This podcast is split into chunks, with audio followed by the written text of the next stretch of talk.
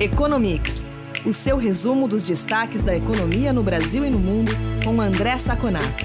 Olá, ouvintes do Economics. Aqui é o Eduardo Vasconcelos, jornalista da FEComércio. Estou aqui com o André Saconato. Tudo bem com você, Saconato? Olá, Edu, tudo bem com você? Um olá aos nossos ouvintes também. Saconato, o presidente Jair Bolsonaro decidiu fazer uma troca no comando da Petrobras por não concordar com os reajustes dos preços dos combustíveis neste ano.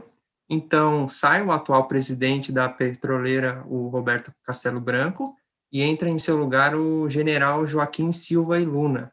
Essa mudança está prevista para o dia 20 de março, mas eu te pergunto, quais são os impactos econômicos de uma troca de comando por razões políticas?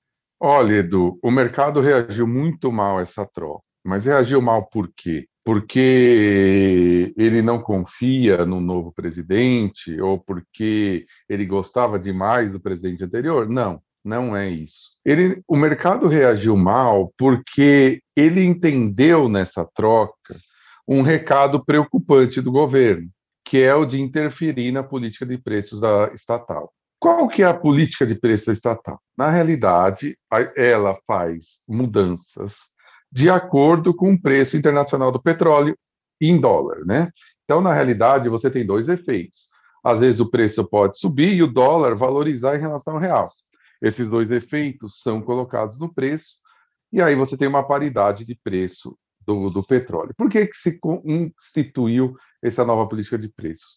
Porque o governo da ex-presidente Dilma Rousseff introduziu uma política de preços que não olhava o preço internacional. Ela queria simplesmente segurar o preço, porque na ideia dos componentes do governo, o preço mais baixo do petróleo, consequentemente da gasolina e do diesel, faria com que você tivesse preços mais baixos para as pessoas que usassem esses produtos e, consequentemente, preço mais baixo, dado que o transporte fica mais barato em alimentos e outros produtos, ok?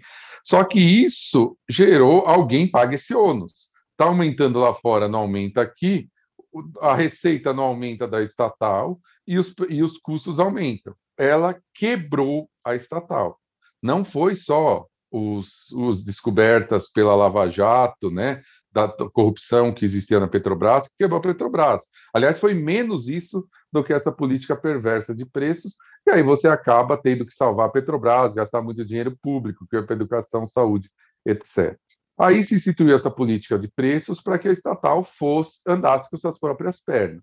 E agora o governo, o que o mercado entendeu é que o governo Bolsonaro vai trazer novamente essa política de preços que teve todo esse efeito. Aí o que aconteceu? As ações despencaram 20, mais de 20% num dia só. E aí também a gente precisa pôr à luz em alguns equívocos. Eu ouvi pessoas falando que não, a Petrobras não perdeu seu valor. Na realidade, só perde se vender. Isso é, um, isso é um número, as ações. Isso é um número imaginário que não existe. É uma falta total de conhecimento básico do que nós chamamos de valuation. O valor da empresa são o valor das receitas futuras trazidas a valor presente, né? Isso é o valor da ação. Você divide, divide pelo número de ações, você tem o valor da, da, da ação. Isso determina o que, que a empresa pode tomar de empréstimo, qual que é o risco da empresa, como que os consumidores e acionistas e, e fornecedores veem empresa no mundo todo. Então, na realidade, quando você perde sua ação, perde valor, você, a sua empresa diminui e vai ter mais dificuldade de pagar salários, vai ter mais dificuldade de pagar prêmios, vai ter mais dificuldade de comprar, de investir, etc. Então, outro risco, outro erro muito comum do senso comum. Então, na realidade, resumindo tudo, o que a gente precisa ficar de olho agora é se realmente mudou só o presidente ou se mudou a política de preços da estatal. As ações da, da estatal voltaram um pouquinho, né, recuperaram mais ou menos metade das perdas do que teve desses 20%, ainda estão muito abaixo, e a gente precisa acompanhar o que, que vai acontecer. Né? É, não tem sentido, por exemplo, outro, eu acho que outro ponto que deve ser esclarecido, ah, mas a, a estatal produz 90% do petróleo que usa. Então, os preços que deviam é, valer deviam ser os preços de extração e não preço mundial. Eu acho esse argumento um dos argumentos mais estapafúrdios que eu conheço. Imagine o seguinte: um plantador de soja no Brasil vê o preço da soja a 70 dólares é, a saca, mas não vai vender a 70 aqui dentro, ele vai vender a 30 porque ele vai vender relacionado aos custos dele. Não tem o mínimo sentido. Então, temos, resumindo, temos que levar a Petrobras como uma empresa e não como uma fornecedora de combustível barato. O ideal, o ideal seria que ela fosse privatizada, mas se a gente não consegue ter isso, o ideal é que ela seja tratada como uma empresa. O último, mais um pontinho que eu acho interessante falar: o governo não é dono 100% da, da empresa. Nós temos uma boa parte da empresa que é do mercado. Cada, muitas pessoas que estão nos ouvindo hoje têm ações da Petrobras. E quando o governo faz uma troca dessa, ele prejudica, porque as ações caem. Então, tem esse ponto também. Vai ter uma enxurrada. Se realmente mudar a política de preço, vai ter uma enxurrada de ações contra o governo. Saconato, o IPCA 15, índice conhecido como a prévia da inflação oficial, apontou alta de 0,48% em fevereiro. O resultado é inferior ao de janeiro, que foi de 0,78%, mas superior ao de fevereiro de 2020, quando foi de apenas 0,22%. É, o que, que está puxando a inflação em fevereiro? Olha, essa é uma boa questão, Edu. Antes de eu, de eu responder, eu vou só esclarecer para os nossos ouvintes porque, o que, que é IPCA 15 e por que ele é uma prévia da inflação. IPCA 15 é um IPCA que mede o nível de preços entre os dias 15 do mês anterior e dia seguinte, e mês seguinte. O IPCA cheio ele mede no mês, do primeiro dia do mês ao último dia do mês. Então, por isso que ele é uma prévia, porque isso sim ao contrário do que nós falamos no último Economics sobre o IBCBR, que não era uma prévia do PIB, esse sim é uma prévia da inflação, porque na realidade ele pega metade da inflação do mês, né, que já, já está ocorrendo.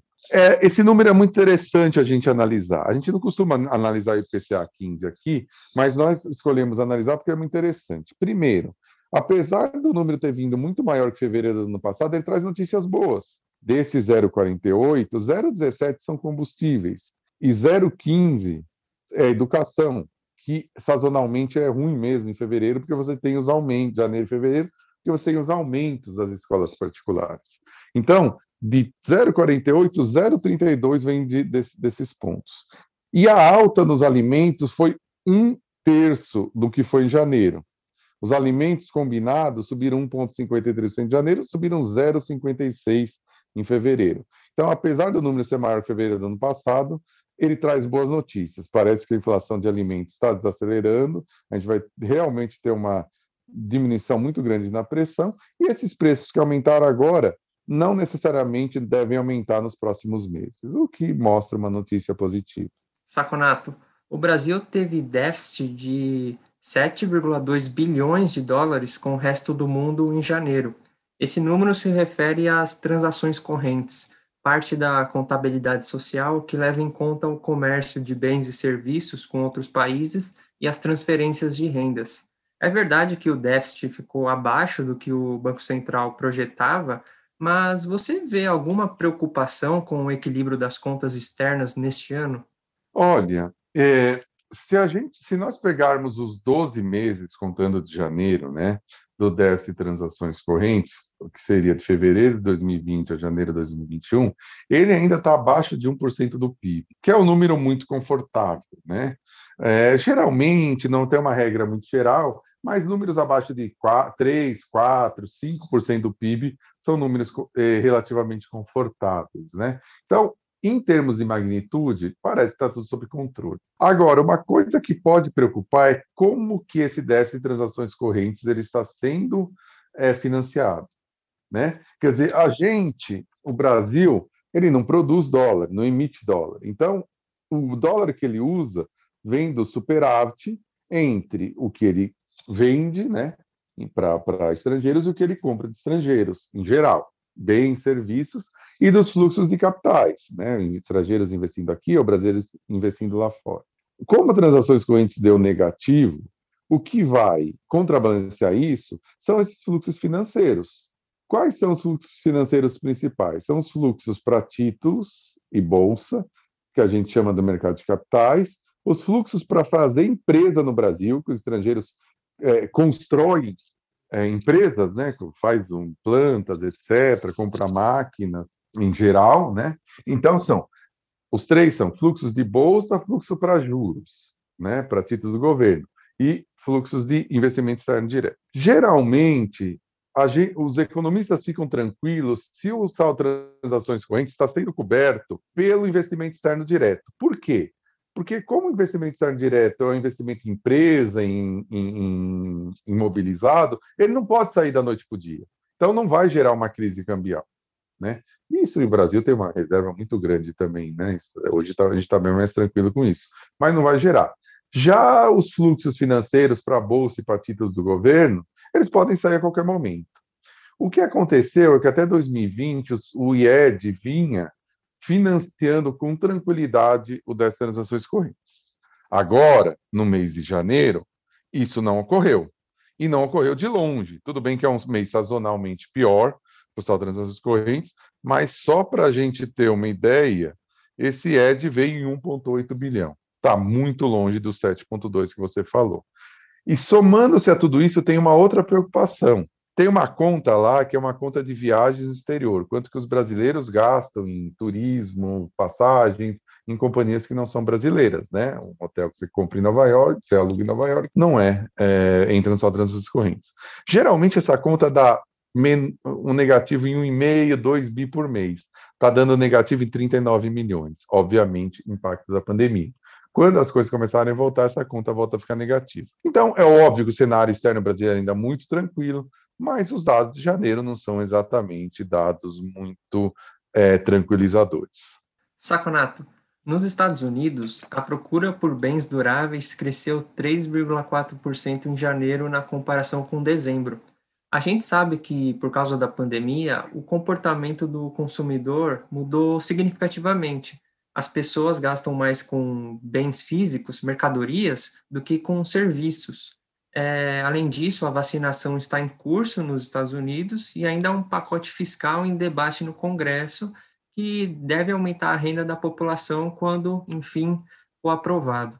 É, será que a inflação se avizinha nos Estados Unidos? E eu complemento a pergunta é, questionando se há riscos para o Brasil em caso de uma escalada inflacionária na economia norte-americana. Olha, Edu, o mercado mudou muito nesse começo de ano. Por que mudou?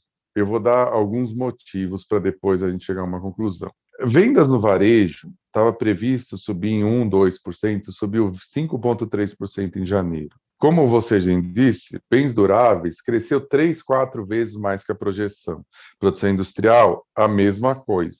Então, é, o ano começou muito quente para os Estados Unidos em termos de economia. Isso no pior mês da pandemia, no pior mês em termos de mortes e casos, de óbitos e casos na, no país.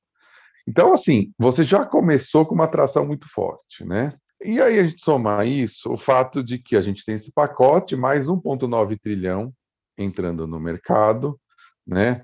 Você mesmo já disse, a vacina está indo muito bem nos Estados Unidos, eles já estão atingindo 60 milhões de doses, vai atingir com folga os 100 milhões de doses, que era o objetivo do presidente Biden em 100 dias. Eu, eu acredito que eles devem vacinar todas as pessoas em grupo de risco aí até junho, mais ou menos, e no começo do segundo semestre, agosto, setembro, já deve vacinar o país inteiro.